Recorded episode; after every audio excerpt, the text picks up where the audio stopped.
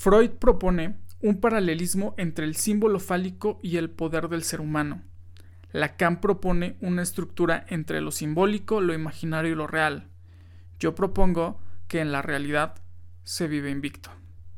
Amigos, ¿cómo están? Bienvenidos a un nuevo podcast, bienvenidos al episodio número 14. El día de hoy tenemos una invitada muy especial. Hace 10 años que no la veo. Bueno, que no sé bien, bien, bien de ella. O creo que es 5, no recuerdo cuánto, pero ya tiene muchísimo tiempo. Ella se especializa en criminología, es criminóloga. Y el, día de hoy nos acompaña eh, con ideas muy interesantes. Vamos a hacerlo lo más relajado que se pueda. Ya la puse nerviosa ahorita y ahorita les explico por qué. con ustedes, eh, la gran Natalia Áviles. ¿Cómo estás? Hola, ¿cómo están? ¿Cómo estás? Yo bien. ¿Tú? También, muy bien, gracias. Un poquito. ¿Por qué?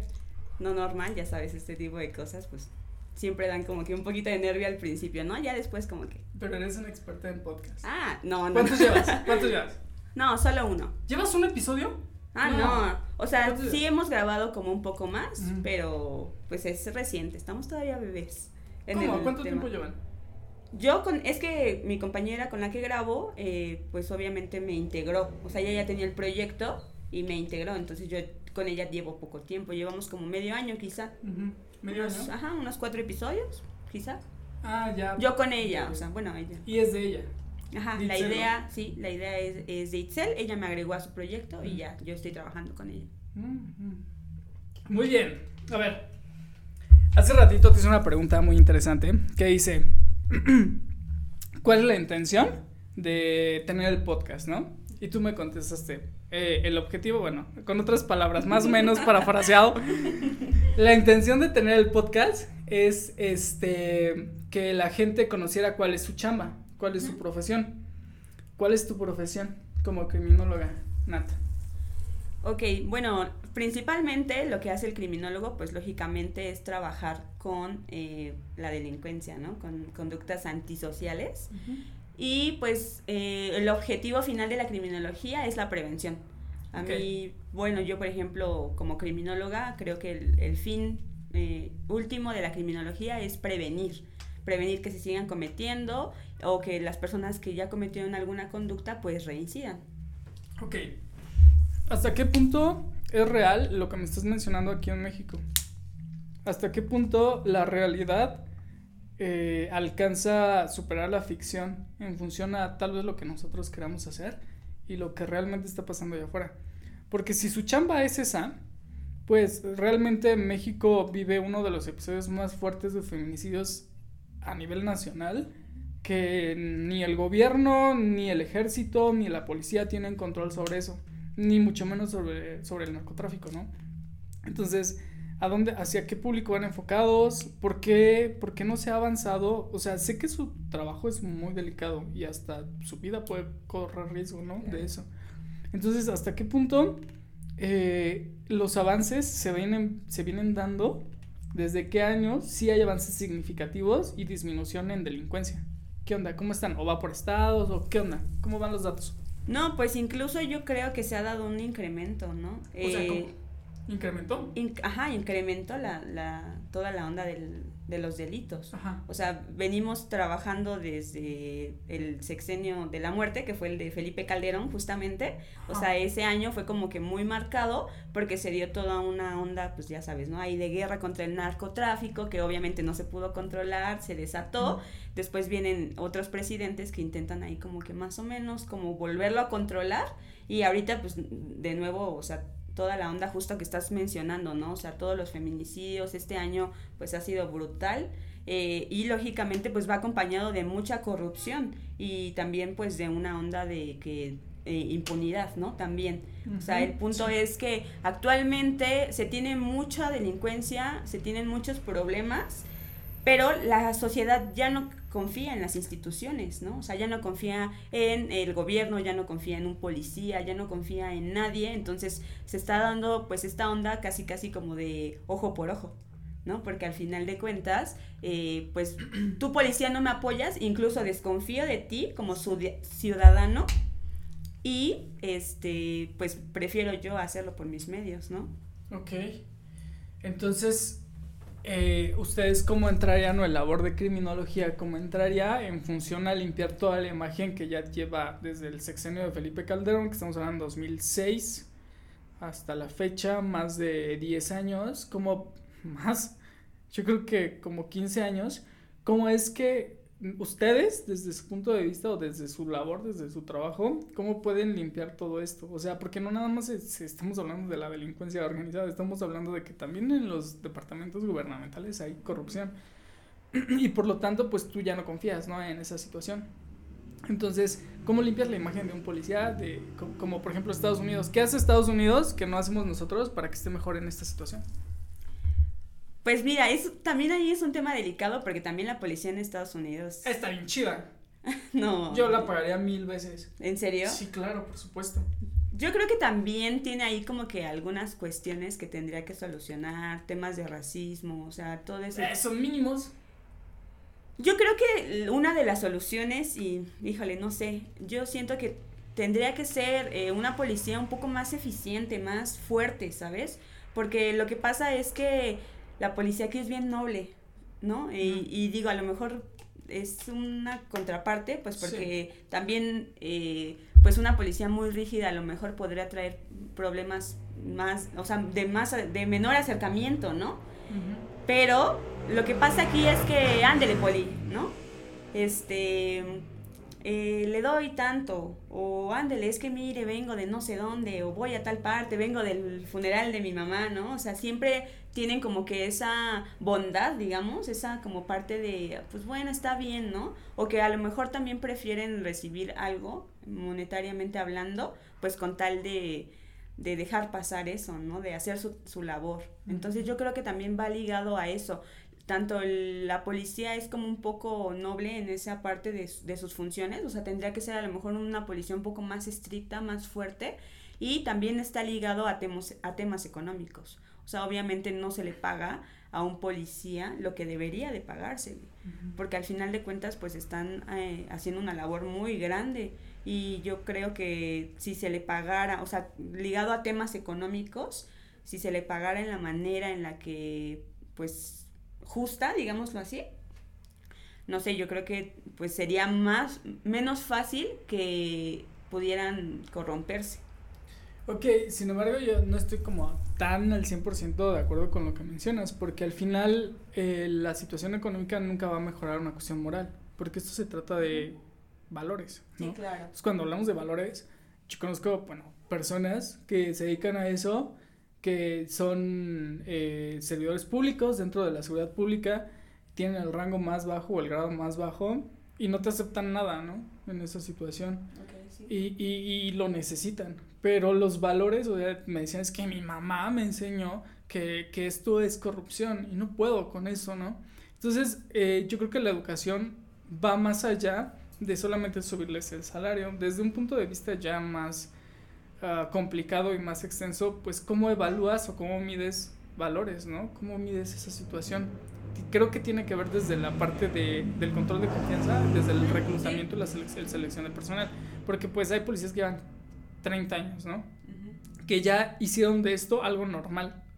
O sea, ya literalmente para ellos ya es un estilo de vida, ya es algo, ya lo, ya lo hacen tan seguido que para ellos es normal y no, no saben, la, o sea, no saben medir psicológicamente el grado de que esto es corrupción, ¿sabes? Entonces, eso es lo que me perturba, eh, me perturba en esa situación. Tu trabajo, ¿cómo va? ¿En dónde va? ¿Hacia dónde va enfocado? ¿Personalmente o institucional? Institucionalmente. O sea, tu trabajo como eh, criminología, cuando me refiero a tu trabajo es de criminología. O sea, criminología, ¿cómo apoya en toda esta situación? O sea, sí está bien que es una carrera eh, relativamente nueva, que no tiene muchos años que nació y que viene a darle mucha solución a, los conflictos sociales que hay, pero también es una línea muy delgada en la cual hasta dónde pueden ustedes llegar. O sea, hasta dónde, hasta dónde pueden llegar con su carrera. ¿Cuál es el límite?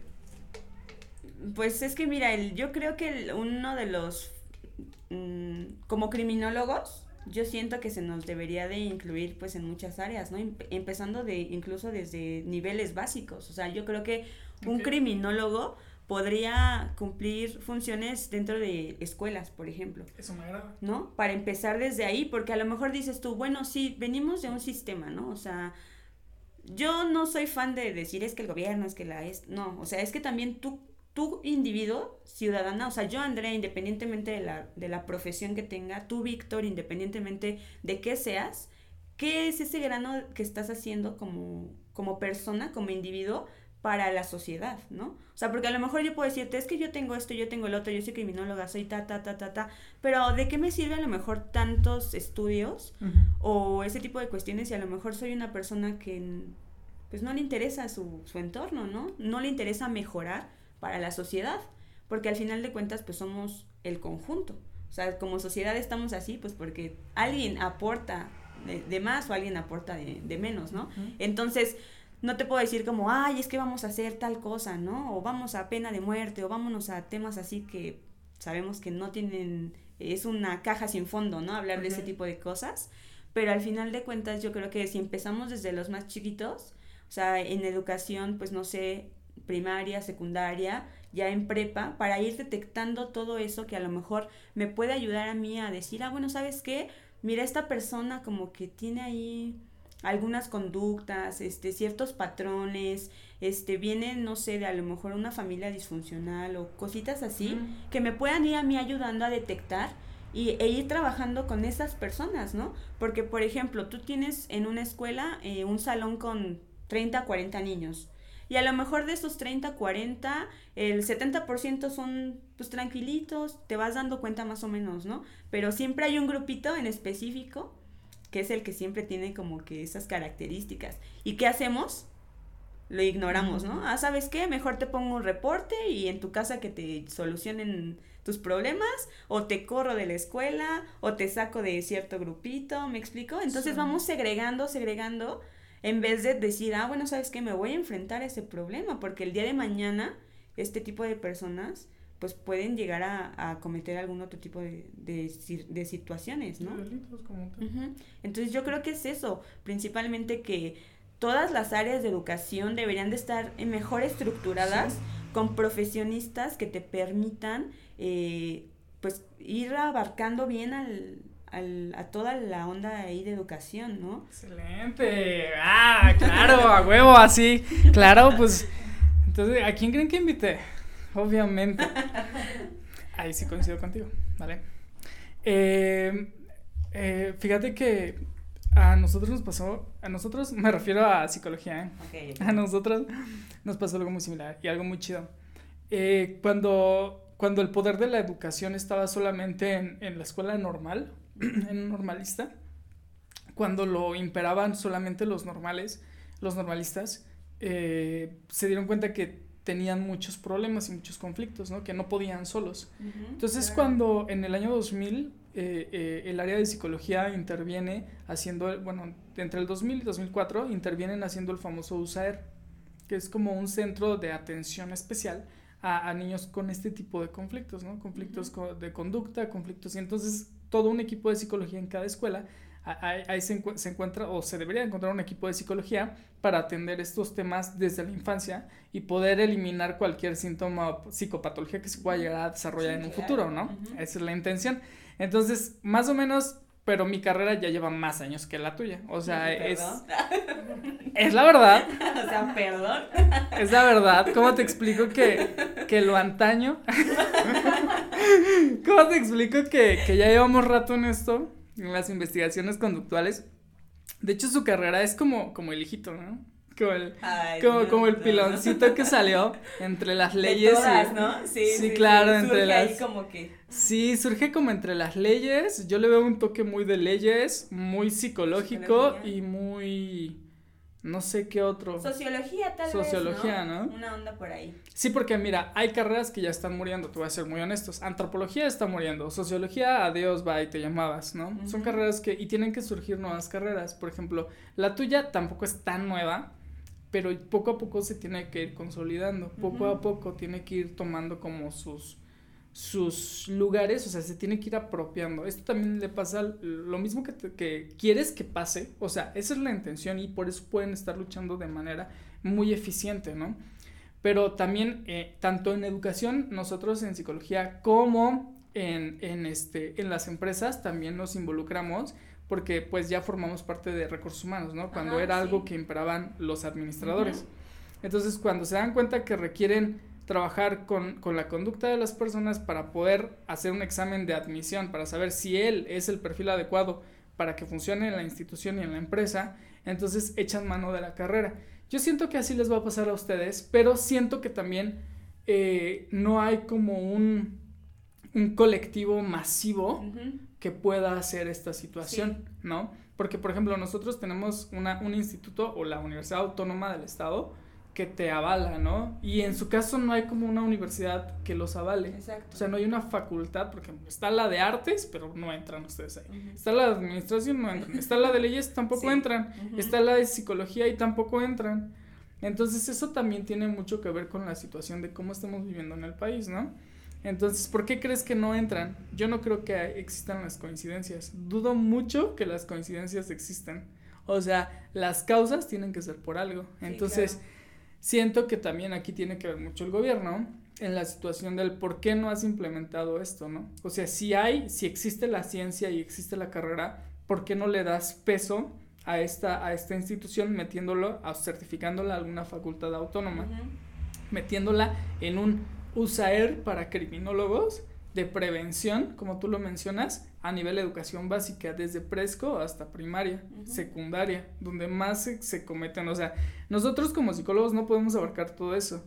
O checamos bien conflictos que tienen con papás, con toda esa situación, o checamos qué significa traer un arma en la escuela, qué significa traer un cuchillo en la escuela, qué significa que yo esté consumiendo este tipo de drogas, ¿no? ¿Qué significa que me junte con este tipo de personas que al final y al cabo las intenciones es nada más como robar al compañerito el dinero, ¿no? Desde ahí empieza como toda, todo, todo lo que es su chamba. ¿Y por qué no está? O sea, la pregunta es, ¿por qué no está? ¿Por qué no está como yo lo estoy mencionando? Si el camino ya está, esto que acabo de decir ya lo han dicho miles de criminólogos, ¿y por qué no está? Pues es que principalmente yo creo que uno de los problemas como criminología es que, como lo acabas de mencionar, ¿no? O sea, fue el bebé, ¿no? Que surgió ahí de, de muchas carreras, principalmente pues derecho. Este, fue derecho como que el que empezó a, a separarlo, ¿no? De decir, a ver, espérame, ¿por qué está, está, necesitamos investigar desde otro punto, ¿no? Entonces ya después pues se vienen a integrar otras ciencias en este caso pues la psicología que justamente pues van de la mano, ¿no? Eh, derecho y psicología para, para criminología. Pero el problema fue que en un principio cuando recién empieza como a surgir la, la ciencia y que se empieza a implementar en las escuelas eh, como para ofrecerla, es que había ahí un, toda una onda de justo de que no se le conocía al criminólogo, no sabían qué es el criminólogo. Entonces decían, ah, mira, ¿sabes qué? Vamos a ofertar criminología y criminalística. Y dices, ¿por qué? O sea, nada, tiene que ver, criminología y criminalística. o sea, al final de cuentas, una es súper teórica y otra es 100% práctica, ¿no? Entonces, ni creo que ni de la mano van a veces, ¿sabes? Entonces, vienen y te ofertan algunas escuelas, ¿no? Ay, este, licenciatura en criminología y criminalística y todo el mundo feliz porque te ibas a sentir CSI, eh, ah. Bones, ¿no? Hawaii. Tú entraste, la neta, tú entraste por eso la Sí, la verdad es que sí. Pero mira, te voy a decir algo, que tengo un, tuve un maestro que, wow, lo amo y siempre lo voy a amar y voy a estar eternamente agradecida con él, porque nos dijo, si ustedes piensan que van a venir a eso, mejor váyanse, ¿no? O sea, si piensan que van a ver aquí muertitos y que de esto y que el otro, o sea, dijo, no, cero, yo les recomiendo que se salgan y busquen pues la carrera criminalística como tal, ¿no? Ajá, exacto, ciencias forenses, yo creo. Este dice, pero pues su labor va más allá, ¿no? O sea, ustedes son como Es que está chida. Como doctores de la sociedad nos decía siempre, ¿no? Chida su carrera. Entonces, pues yo lo amé así, me enamoré de la carrera justamente por eso. Pero entonces viene esta onda de que te ofrezco eh, licenciatura, dos licenciaturas y pues, ¿qué te meto? O sea, o te meto lo práctico o te meto lo teórico, porque al final de cuentas, pues te decía, una es teórica y otra es práctica. Entonces, ok, te voy a poner derecho, pero también te voy a poner metodología o te voy a meter... Y sí es importante que sepas de todo, pero al final de cuentas, especialízate en una o especialízate en otra o termina una y luego termina la otra, ¿no? Entonces, ese es el problema de que no se estableció como tal un, un, como serie de materias en específico para la criminología. Entonces, vienen criminólogos de generaciones atrasadas que te dicen, es que yo me dedico a periciales, por ejemplo, ¿no? y, y, se vale, o sea, está bien si te especializas en periciales, pero vienen también los que traen la onda como de, sociolo de sociología, ¿no? Entonces, ahí como que viene esa parte de que no se ha creado, pues yo soy más como preventiva, ¿Pero esa dentro de qué área de la social? Sí, yo creo, ¿no? Sociología, educación, por ejemplo, a mí me, me, llama mucho la atención. O sea, sé como tal criminología educativa, criminología social, criminología. No, es que también ese es otro de los problemas. ¿no? O sea, que, no sea, que le falta la carrera. Sí, le falta mucho. ¿Le falta desarrollo curricular? Yo creo que sí, bastante. O están como en no sabemos dónde pararnos. No, yo creo que se ha dado esto de que no se ha eh, forjado tan fuerte, pues porque te digo, todo el mundo como que agarra sus cosas y lo más común saliendo de la carrera es que todo el mundo se quiere ir a trabajar a, a la policía. A la policía o a, a ministerios públicos, sí, pues, ¿no? Sí, sí, sí. Entonces, público, dices, no, es que eso es a lo máximo a lo que aspiras como criminólogo, cuando tu, tu, labor como criminólogo es, va muchísimo más allá, ¿no? Entonces todo el mundo feliz porque sales y te aceptan en el Ministerio Público y te dedicas a balística y te dedicas a cositas así que sí a lo mejor tienen importancia, pero no es tu fin como criminólogo, o sea, te estás quedando chiquitito, ¿no? O sea, te están dejando en una orilla y todo como un archivo, ¿no? Como de, ah, pues sí, ahí criminólogo, ayúdame a hacer estas cositas. y ya no te estás desarrollando. Y muchos compañeros que yo conozco y gente que es criminólogo, feliz, ¿no? Es que balística y no sé qué, y dactiloscopía, y sí, qué padre, conoce, porque esa es tu función pero desarrollate, o sea, empieza a abarcar un panorama un poco más amplio, ¿no? Y justamente esto, no tenemos como tal una institución que nos diga, ¿sabes qué? Mira, tú como criminólogo, estas son las clases o estas son las materias en las que tú te vas a, a delimitar entonces apenas como que se está haciendo, ¿no? O sea, como que metieron todo así en la caja y dijeron esto para los criminólogos y como que ahorita ya se está otra vez como, a ver, no, espérate, estás, esto no me sirve, esto para qué se lo das a un criminólogo o se está ya empezando a separar la idea de lo que hace el criminólogo y lo que hace el criminalista como tal. Entonces, eh, hay algunas como que fundaciones por ahí igual que apenas están como desarrollándose, eh, pero pues sí, yo yo creo que es esa parte de que como criminólogos tampoco hemos luchado por, por decir, no, espérate, yo no me voy a, ir a, como un policía, ¿no? O no me voy a desarrollar en, en servicios periciales. Ok, a ver, voy a, voy, a, voy a cambiar de tema bien violentamente, porque ya se cerró este, como este, este clip. yo, nosotros, yo te hablaba hace ratito de por qué estaba chingona la, la policía de Estados Unidos. O sea, ¿por qué me late? Vamos a retomar ese tema. Porque abrimos canales y, nos sentamos y todos los demás se quedaron abiertos. Vamos a regresar con eso. Te voy a decir por qué sí siento que, que funcionaría aquí en México una policía así como la de Estados Unidos. Pero ¿a qué te refieres en específico? Violenta, bruta, como tiene que ser. ¿no? Sí, así, bien mamadísimos.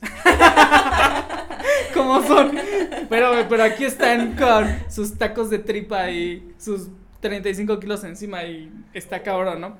Pero, pero la policía de Estados Unidos tiene ese, ese, ¿cómo se, llama? Ese, esa imagen de ser bruta, de ser violenta, porque considero que si, si te tienen en flagrancia, ¿se lo dije bien? Bien. porque me equivoco, porque no, no me da para, para pronunciar bien las, las, las leyes y todo ese tema. Cuando no estás familiarizado con eso, ya se te olvida, ¿no? Mm. Yo considero que, que el traer un modelo, pues es que primero le copiamos muchas cosas a Estados Unidos, ¿no? O sea, somos como una copia un tanto Uh, no con tanto de primer mundo, pero sí intentamos copiarle. ¿Y a quién más le vamos? No le podemos copiar a Europa porque pues no, nada que ver. La población es diferente, las edades son diferentes, o sea, no podemos copiarle a Europa. Y lo más cercano a primer mundo que tenemos es Estados Unidos. Entonces a él le podemos copiar, ¿no? Y una de las cosas que sí me gusta de allá es la policía. ¿Por qué me gusta? Tú deja, deja tú el, el racismo, o sea, el racismo sí hay y muchísimo allá, pero aquí también hay Sonora Grill aquí hay un chingo, hay un chingo de racismo aquí, o sea, tampoco no creas que te estás salvando nada más porque eres prieto y, y te salvas del racismo porque no eres negro, no, te va igual, igual de mal. Entonces, eh, una de las cosas, o sea, deja tú el racismo, pero sí siento que el, el, el detener a una persona en flagrancia sí tiene que llevar mucha violencia porque al final eso es lo que se merecen. O sea, yo considero que si tú le muestras una policía fuerte y violenta, ya no se meten contigo. ¿Qué es lo que pasa en un experimento social? Por ejemplo, tú vas y le dices a alguien, oye, este, ¿me puedes arreglar mi carro? Sí. Story time. y entonces te dice, ah, sí, joven, no sé qué, y ya lo reconstruimos. Un Volkswagen 75, ¿no? Quiero una reconstrucción total. Va.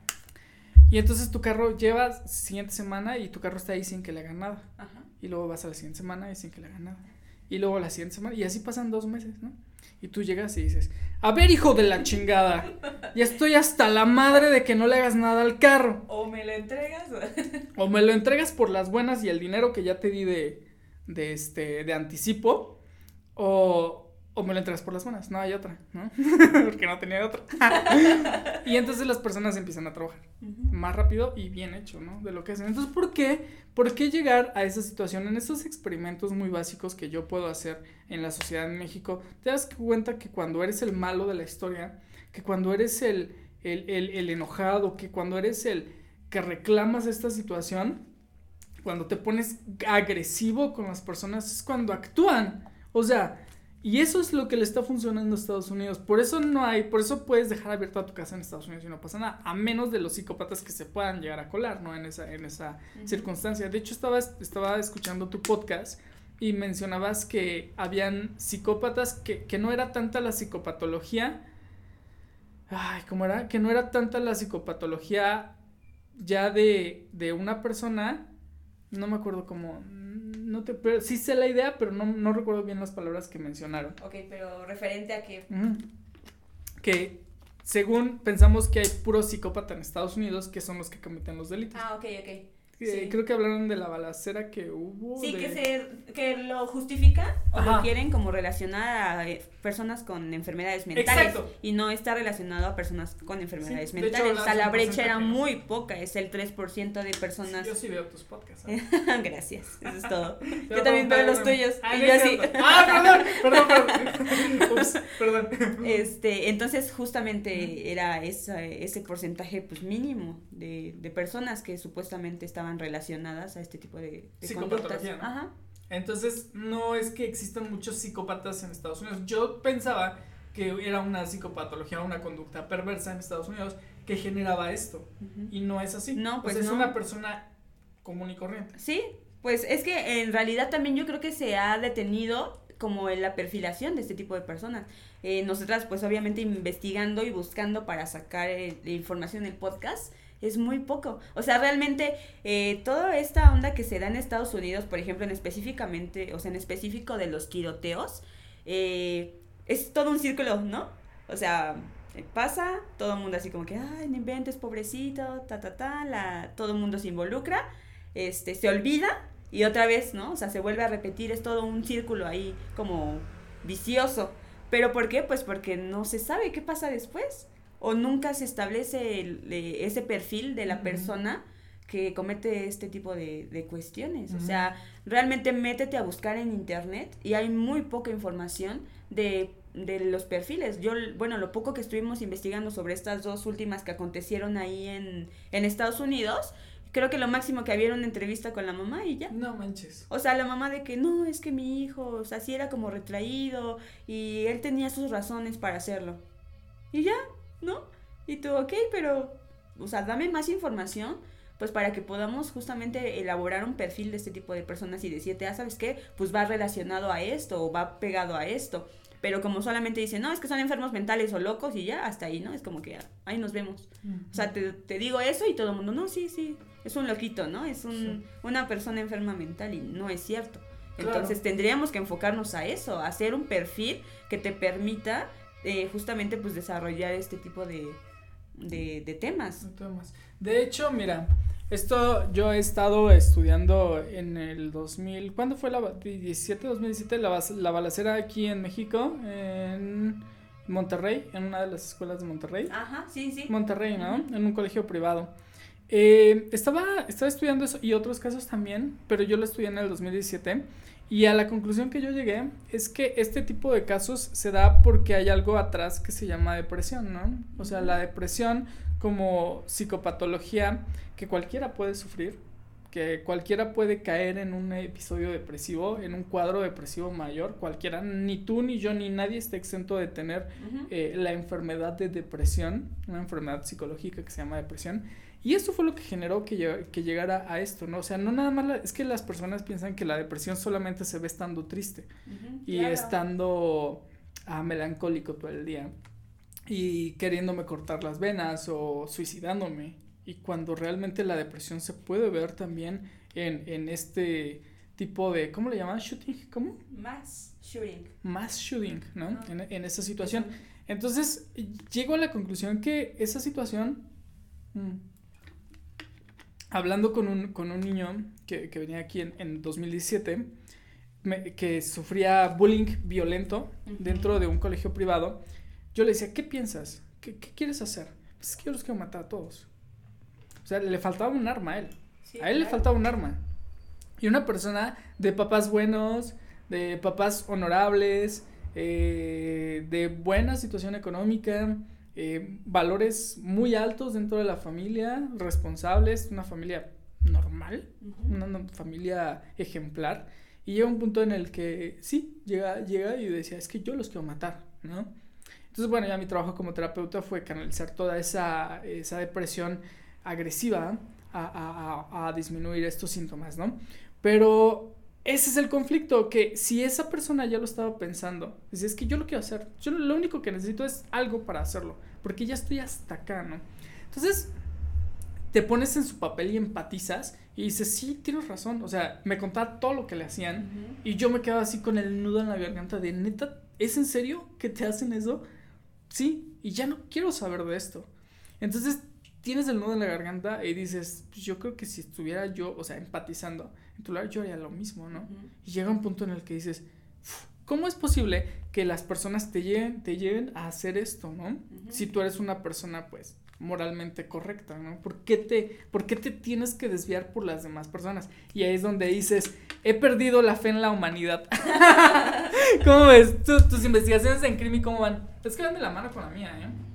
Sí, pues sí, mira, justamente esto que, que, que lo mencionaste, que, bueno, es justo del tema del que estábamos hablando nosotras dentro de nuestro podcast, que eh, pues imagínate, un, tienes un niño con este, con este tipo de problemas, ¿no? O sea, no se le atiende, justo lo que te decía hace un momento, los profesores deben de estar capacitados para trabajar con ellos. O sea, no nada más porque, ah, yo soy maestro, yo soy docente en tal. No, pero ¿qué perfil me vas a cubrir y cómo me vas a ayudar tú a solucionar los problemas que se me presenten en un aula?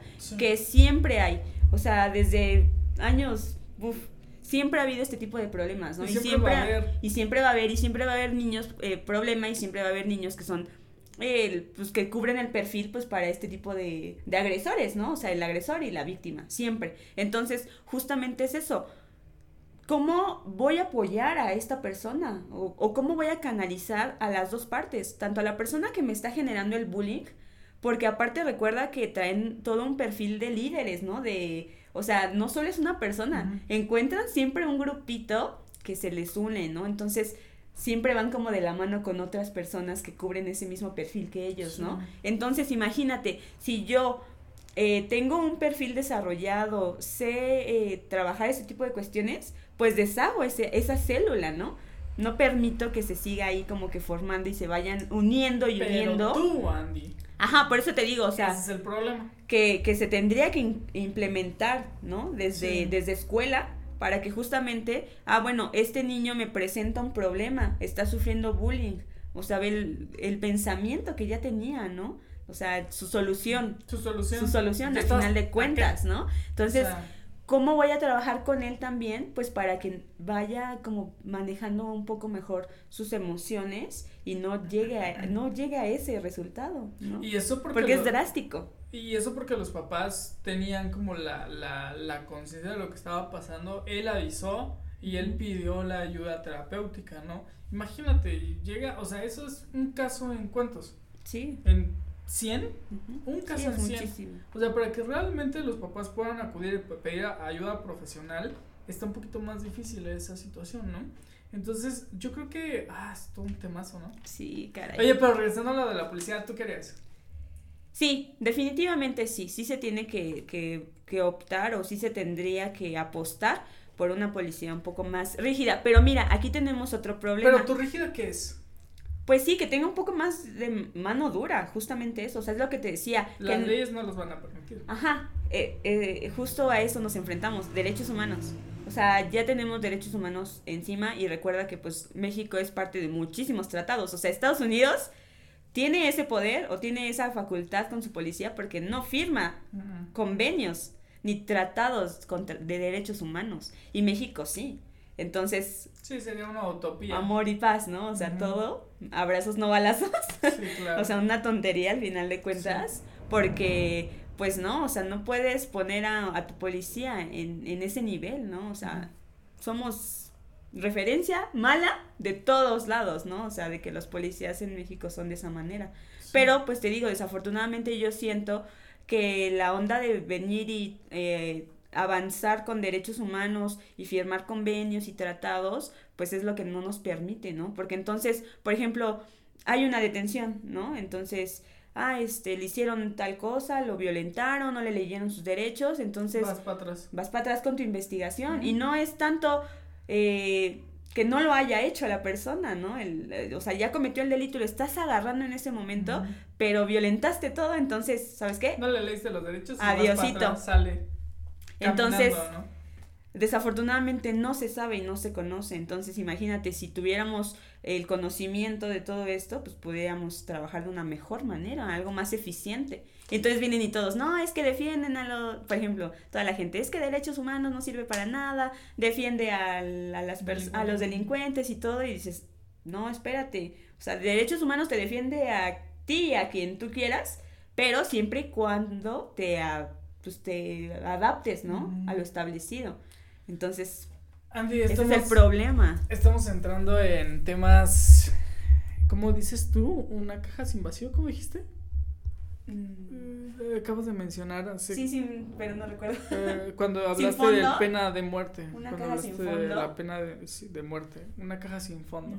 Estamos entrando en que sacamos esto y luego sacamos a las personas que detienen injustamente y las que están en la cárcel injustamente y luego las personas que no se... Ay, no. Estamos metidos en un rollo que la verdad es que yo llevan, creo que llevan 20 años así y dudo mucho que cambie esta situación. ¿eh?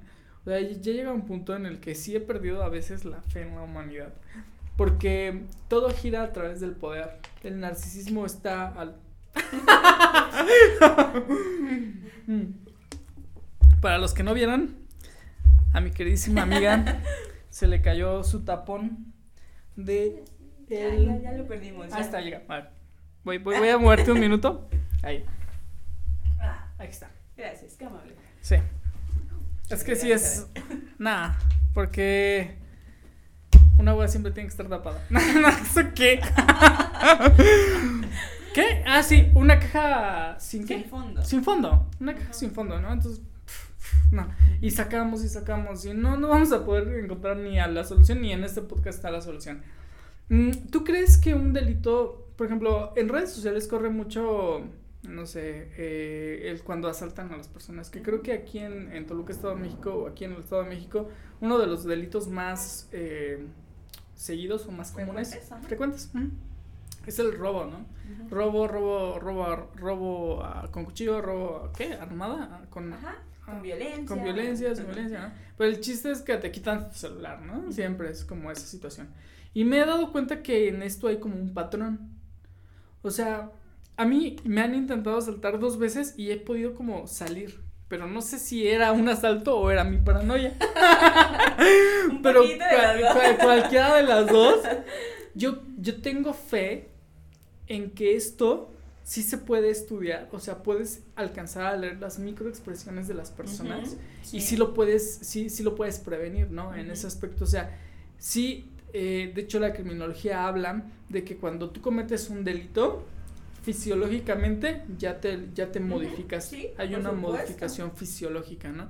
Y tú puedes alcanzar a, leerlo o, puedes alcanzar a, a, detectarlo y salir huyendo o pedir ayuda, ¿no? Y puedes prevenirlo en ese aspecto. ¿También va dentro de su chamba eso? Sí, sí, justamente todo este tipo de elaboración de, de los perfiles, pues obviamente también lo cubrimos nosotros, ¿no? Porque justo es eso. Eh, yo tendría, yo debería saber el tipo de comportamiento que tienes, ¿no? O sea, de qué manera estás eh, actuando, eh, cómo te estás comportando, porque por ejemplo, digamos, en un micro, ¿no? Que es, lo más común que siempre vemos los, los videos, ¿no?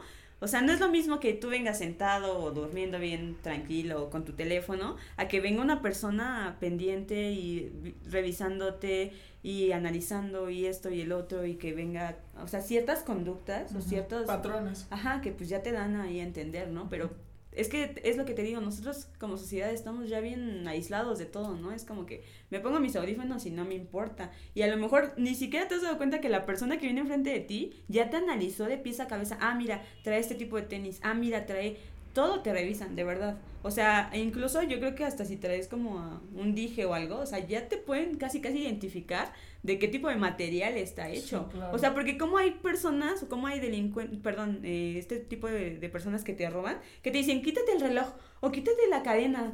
O sea, no te van a, yo no creo que se arriesguen a quitarte una cadena de 100 pesos, ¿no? O sea, entonces, pues justamente es eso, o sea, ya te vienen analizando, ya vienen viendo cómo, o sea, cómo estás tú, ¿no? ¿Qué tipo de, de ropa usas, qué marca y ese tipo de cuestiones. estudiados esos vatos. Ajá, ¿no? Y por eso te digo, o sea, tú como, tú como humano, pues ni te interesa, ¿no? O sea, a veces te digo, vienes en el teléfono o vienes haciendo otras cosas y pues ni en cuenta. Pero yo creo que sí, o sea, como criminología, como criminólogos, sí deberíamos de estar mm, muy pegados a esa parte, a toda la onda de, de los perfiles, porque obviamente nos estamos eh, refiriendo a las personas que asaltan y te puedo asegurar que es un perfil muy bajo, a que si nos vamos a perfiles pues de personas que cometen otro tipo de conductas, ¿Qué otro tipo de conductas? Pues no sé, por ejemplo, violaciones, eh, toda la onda de los feminicidios, por ejemplo, ahorita, o sea, con tanto feminicidio, dime si no pudiéramos ya establecer un patrón de, de este tipo de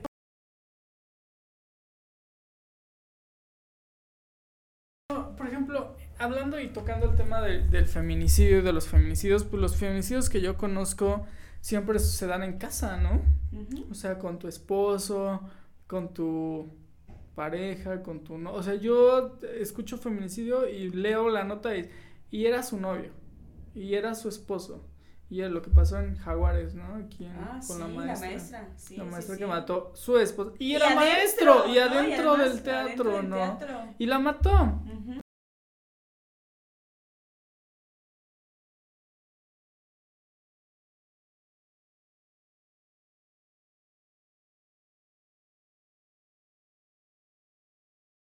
El primero que me va a poder ayudar es el terapeuta, porque nadie más me va a poder ayudar, quien, ni el médico, ¿no?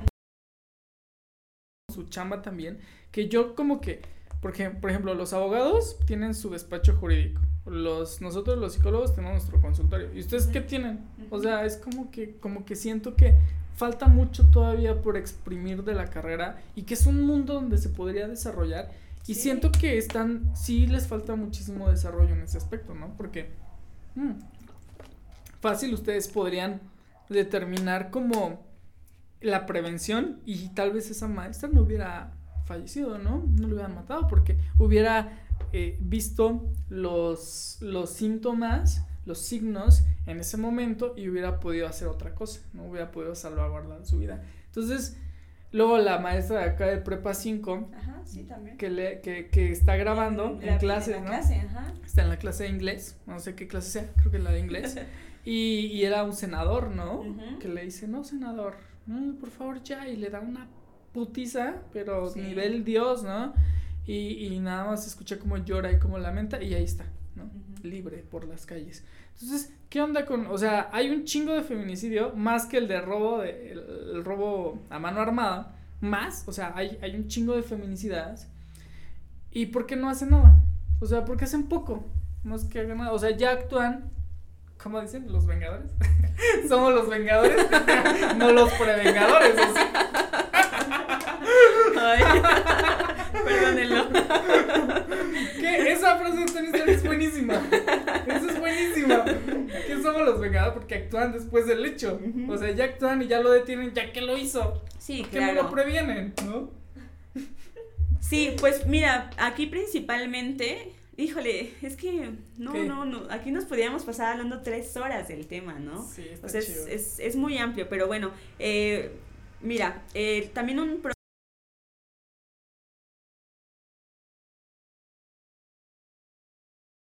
machismo. Sí, o sea, todo en relación familia, ¿no? Como Machismo. mexicanos son, traemos ya un patrón establecido. Entonces, ¿qué pasa?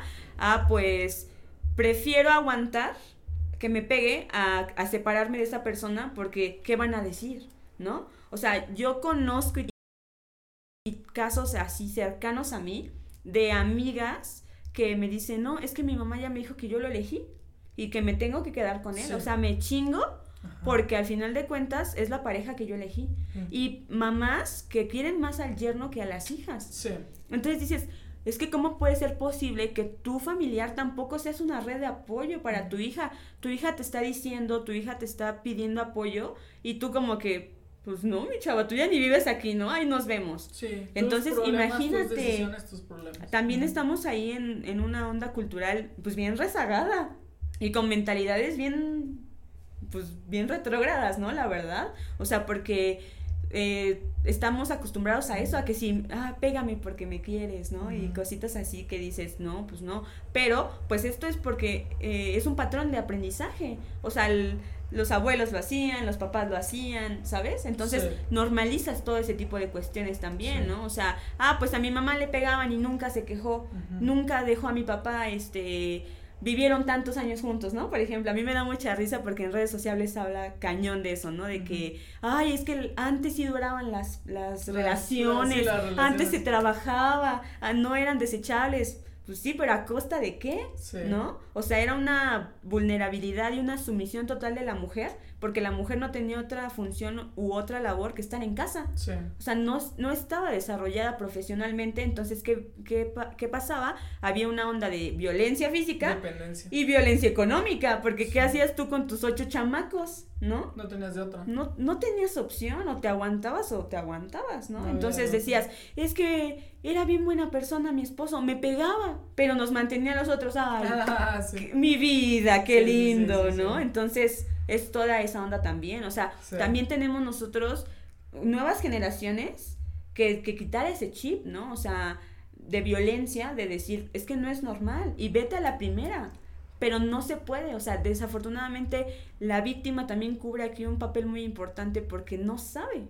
A veces ni siquiera sabe eh, detectar este tipo de conductas. O sea, ya hasta que es demasiado, ¿no? O sea, siempre te dicen, hay un, un como escalerita a la violencia, ¿no? Empieza por esto, y empieza así, y empieza así, y te controla, y bla, bla, bla. Lo han hablado hasta en programas sociales, pero la víctima no sabe. No. O sea, prefiere, a lo mejor te digo, justamente aguantarse a cómo me voy a separar. Y luego mis hijos, y a veces el vato ni está en casa, ¿no? Ujú. O sea, es que no me separo por mis hijos. Ay, cosita.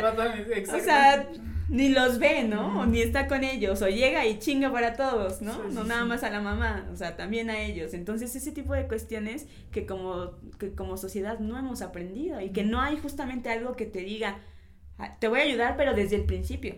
O sea, te, me- te vas a acercar tú a mí, víctima, desde un principio y vamos a detectarlo. O sea, se ignora por completo hasta que ya, pues es un pasito a, a un feminicidio al final de cuentas. Sí, estás en la línea. O sea, Ujú. estás a nada de Pero por mal justamente- golpe y morir. por, porque, pues, ignorancia al final de cuentas, lo desconoces. Ok, entonces eh, eh, en el tema del feminicidio es tanto culpa del, del, de la víctima como del victimario porque permites que es lo que estamos hablando. Sí, claro, pero obviamente desde, desde una parte como inconsciente. Que suena feo, pero es la realidad. Tal vez suena feo, pero es que es verdad, si tú no haces nada por ti, nadie va a venir a salvarte. O sea, tú tienes que abrir los ojos y ya hoy, ya que las redes sociales están a tope y que todo el mundo puedes encontrar hasta ayuda gratuita en ese aspecto, pues es como importante que también las personas como abran los ojos, ¿no? En ese, en ese aspecto. Y yo creo que de aquí nace el, feminis el, femi el feminismo, ¿no? De, de toda esta... o sea, es, fue como una bomba que no aguantó y, y nace el feminismo, ¿no? Eh, ¿Tú eres feminista? Pues sí y no. O sea, obviamente como mujer defiendo el, el movimiento. Sí, como pero, toda mujer, ¿no? Pero siento que también ahí como que ya hubo ahí como que... A ver, ¿qué? Pues una desviación, ¿no? Justamente, o sea, me refiero a la parte de... Se inició como que con un fin y de, como que después se fue así como que desviando, ¿no? O sea, siento que hay cosas que nosotras como mujeres eh, podríamos exigir de una mejor forma, ¿no? O sea, sí hay cuestiones que, que en específico, pues, podríamos ser un poco más eh, astutas, ¿no? Entonces ese también es, es todo un, una onda ahí, pero bueno, yo la verdad no me quiero meter en ese tema. no, no, no, no. ¿Que no estás acostumbrada al hate? No, ¿ah? no, sí, pero es que es bien complejo, de verdad. O sea, hablar de, feminis de feminismo es hablar de feminismo es que te ataquen las feministas, ¿no? Sí, o sea, básicamente, ¿no? Y también, mira, es que yo como mujer, yo Andrea, estoy buscando equidad y estoy buscando igualdad, porque ese es el, el, el objetivo de esto, ¿no? O sea... entre muchas otras cosas, lógicamente, ¿no? Pero yo pido equidad o pido igualdad, ¿no? Que era uno de los problemas principales, porque obviamente hay que también estar informado por qué empieza todo el movimiento feminista. O sea, es toda una onda de que a las mujeres se les pagaba diferente que al hombre, que las mujeres no se les permitían muchas cosas. Pues sí, ajá, o sea, es toda esa onda. Eh, de que hay esta brecha de desigualdad, de que a las mujeres no se les permite ciertas circunstancias, entonces se empieza a luchar por este tipo de cosas y se empieza a desviar, ¿no? O sea, obviamente, pues también estamos luchando pues por el respeto, ¿no? Porque no exista, pues, familia, este tipo de familias machistas, que también es, pero no es contraparte, ¿me explico? O sea, machismo no es igual a feminismo, o sea... La neta sí. Son extremos. Te voy a ser muy honesto son extremos. El feminismo es un extremo y el machismo también y ninguno de los dos es exacto, correcto. Exacto, exacto. Ninguno de los dos es correcto. O sea, no es correcto, pero lo necesitamos. Es como la violencia, la, la, el policía bruto. No es correcto, pero lo necesitamos. ¿Sabes? Es eso. Es como una, una onda muy extraña. Una, sí, pero es, extrema, ¿no? es una paradoja muy cabrona. Porque se necesita, pero no es no es necesario, perdón, no es moralmente correcto, ¿sabes? Porque son extremos. el, feminismo es lo mismo que el machismo, te voy a ser muy honesto. Es eso, esa es la realidad. Pero se necesita el feminismo, porque si no, si nos carga la chingada. Sí nos carga la chingada, la neta. Más. Se necesita, se necesita. Sí. Mm. Ya los medios, pues el cómo se haga, pues ya es otra cosa y otro tema, ¿no? Por eso no quieres entrar a esos temas. Sí, no, es complicado, la verdad. Está cabrón. No, y, bueno, en, o sea, en concreto a lo que iba con esto es que yo, Andrea, no puedo luchar por, por, eh, por un eh, equidad e igualdad desde una postura de privilegios, ¿no? O sea, quiero algunas cosas, pero lo demás no. Entonces dices, a ver, defínete, o sea, le vas a entrar igual porque estás pidiendo equidad y estás pidiendo igualdad, ¿no? Entonces, yo la verdad es que por eso como que difiero todavía un poquito, ¿no? Sí está... Pero es, no, no, es un tema. Es un tema bien cañón, que va a llegar hate, obviamente. Sí, bastante. está. Pero digo, uno ya está acostumbrado al hate. Desde. Por favor. Ahora, ahora en comentarios o en mensajes de redes sociales, esto no te va a hacer nada, no manches. Sí, sí, ya lo sé. Nada, ¿no? Mm. Bien, ¿qué otra línea dejamos abierto? Ya, ya cubrimos lo de, los policías, ya cubrimos lo de este tema de, del feminicidio, ya vimos lo de la delincuencia, ya vimos lo de qué hace tu carrera, dónde debería estar implementada tu carrera correctamente, ya vimos que el, el tema clave es la educación, que, que, esté, que intervengan ustedes en la educación, de- generaría a, a las nuevas eh, generaciones, daría oportunidad a las nuevas generaciones a que mm, se pueda disminuir esto, ¿no? La, la delincuencia, que es al final la prevención, lo que estamos hablando. ¿Qué otro tema? Iba, iba a hablar de otro tema, íbamos a hablar de otro tema. ¿Cómo vamos de tiempo, Mari? No, ya se nos va acabando el tiempo. Cerramos con un tema y ya. ¿Cómo le haces, Andy? ¿Cómo le haces para llegar en moto y casco y no despeinarte? Porque cuando yo utilizaba casco de moto, yo siempre era como pelos así, ¿sabes? Horrible. Y tú llegas como sin nada. ¿Dónde está la... ¿Por qué te empezó a interesar el mundo biker?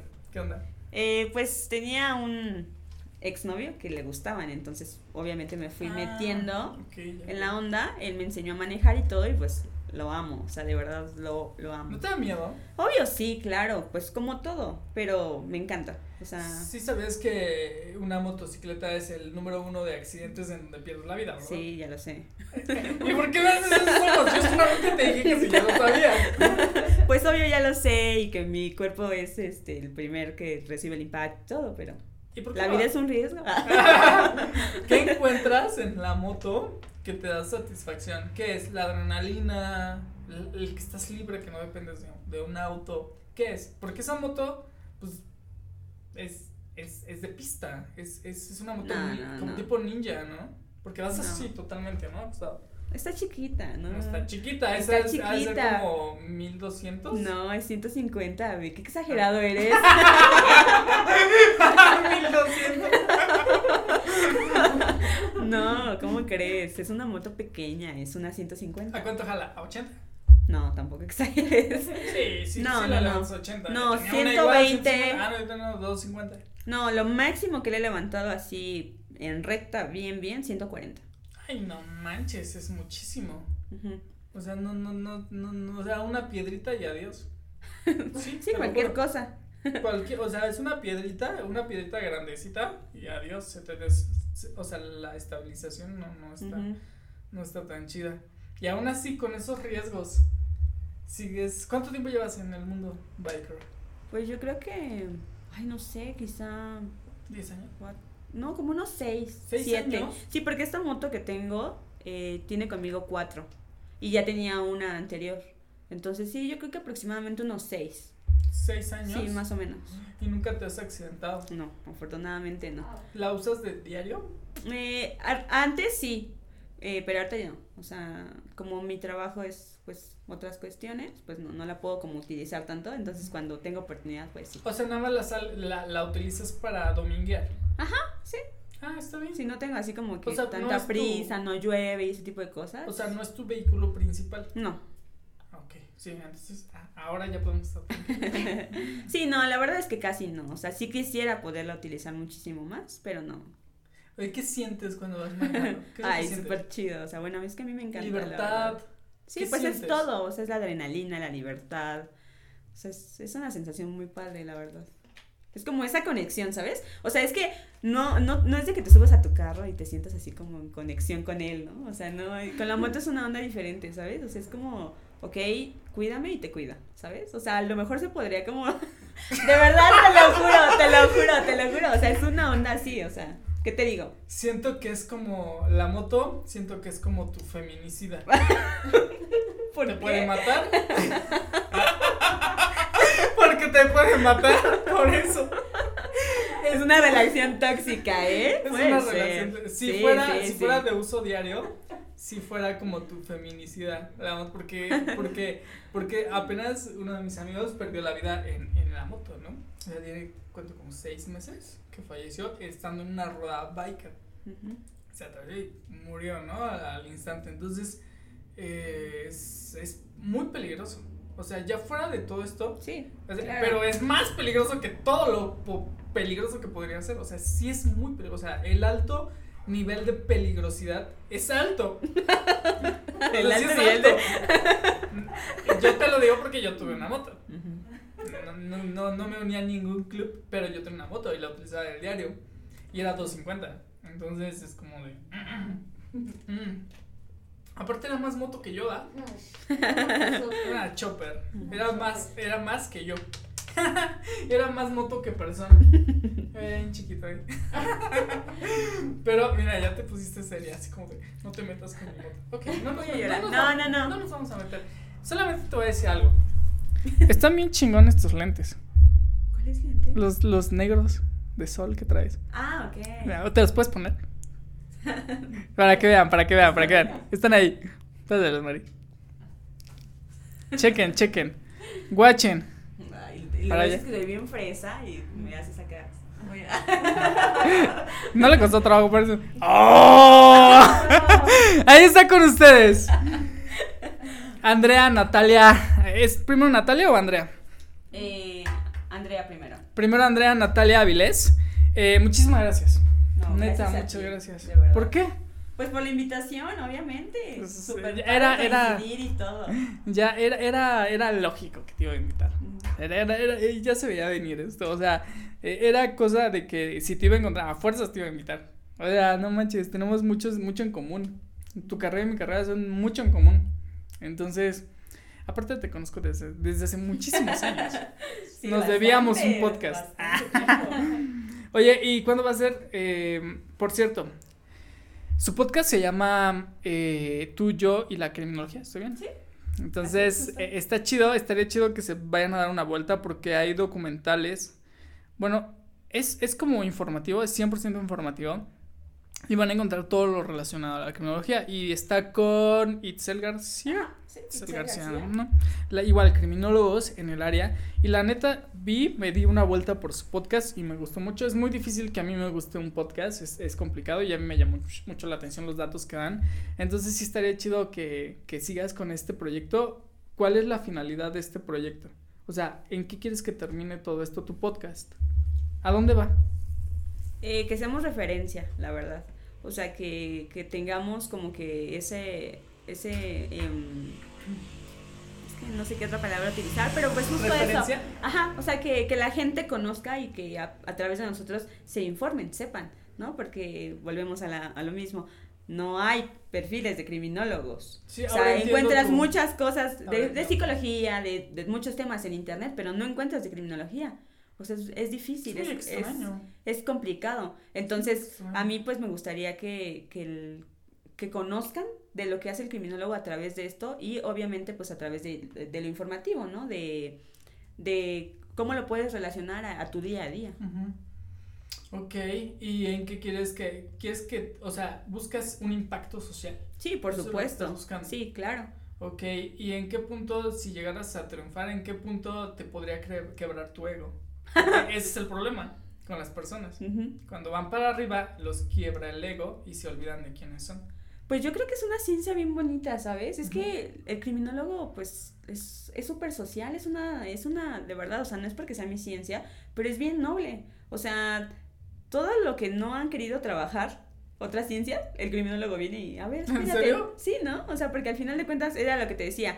Eh, las personas que, tien- que tienen algún tipo de, de conductas o de patrones, o sea, como que la gente mejor dice, ay, no, para allá, ¿no? Entonces se van rezagando, se van rezagando, entonces se quedan en una cajita en una esquina y de repente llega el criminólogo y dice, a ver, espérate, o sea, yo te trabajo, ¿no? Yo te trato.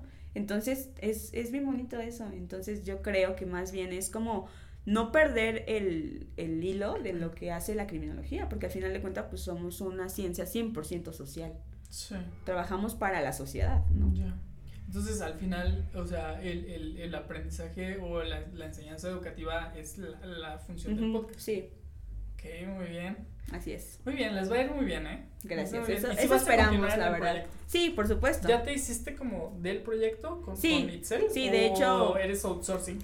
No, no, no, no, no. E incluso, pues, de- yo, o sea, yo estoy agradecidísima con Itzel, o sea, la quiero muchísimo, pues, porque me, me consideró. ¿Anexó? Sí, o sea, Eh, lo que pasa es que ella trabajaba con otras chicas, Sí. entonces la dejaron justamente. ¿La dejan Sí, sola? o sea, bueno, tuvieron que salirse por otros temas, Ujú. entonces Itzel me habla y me dice, ¿sabes qué? Pues, pensé en ti de inmediato porque pues me gustan ciertas eh, cosas, ¿no? De ti. Entonces le dije, por supuesto, ¿no? Entonces también es como que ese compromiso que yo tengo con ella, ¿no? Como de, de decir, le entré desde un principio y pues vámonos con todo, ¿no? Lo, lo trabajamos y resolvemos, Hasta donde llegue. sí, ¿no? O sea, lo, mejor que se pueda. Muy bien. Qué bonito. Qué bonito escuchar esta situación. Eh, pásanos las redes sociales para ya poder terminar y cerrar en, en, en haciéndole promoción a tu podcast, ¿sale? Las redes y ya nada más esa situación. Perfecto, pues bueno, estamos en todas las plataformas, eh, YouTube, Instagram, Twitter, Facebook, este, todo, todo, todo, como tú, yo y la criminología.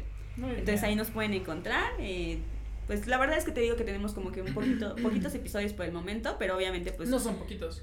Son como 14, ¿no? Ajá, pero recientes en los que estamos trabajando, digamos como esta nueva segunda temporada Sí. en la que yo ya me eh, Ah, integré al proyecto.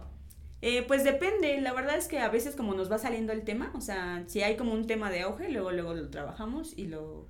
O sea, no tienen un... No, un- como así de que unas fechas en específico, no. Porque pues te digo que tratamos de hacerlo como relacionado a, a casos cotidianos, pues para que sea como más digerible, ¿no? Que lo entiendas desde, la, de un- desde otra postura. Muy bien. Bueno, pues neta, neta, muchísimas gracias, ¿eh? En verdad, muchas gracias. Ella fue Natalia Avilés, eh, licenciada en criminología, obviamente, con el episodio número 14. Que pasen muy bonita tarde.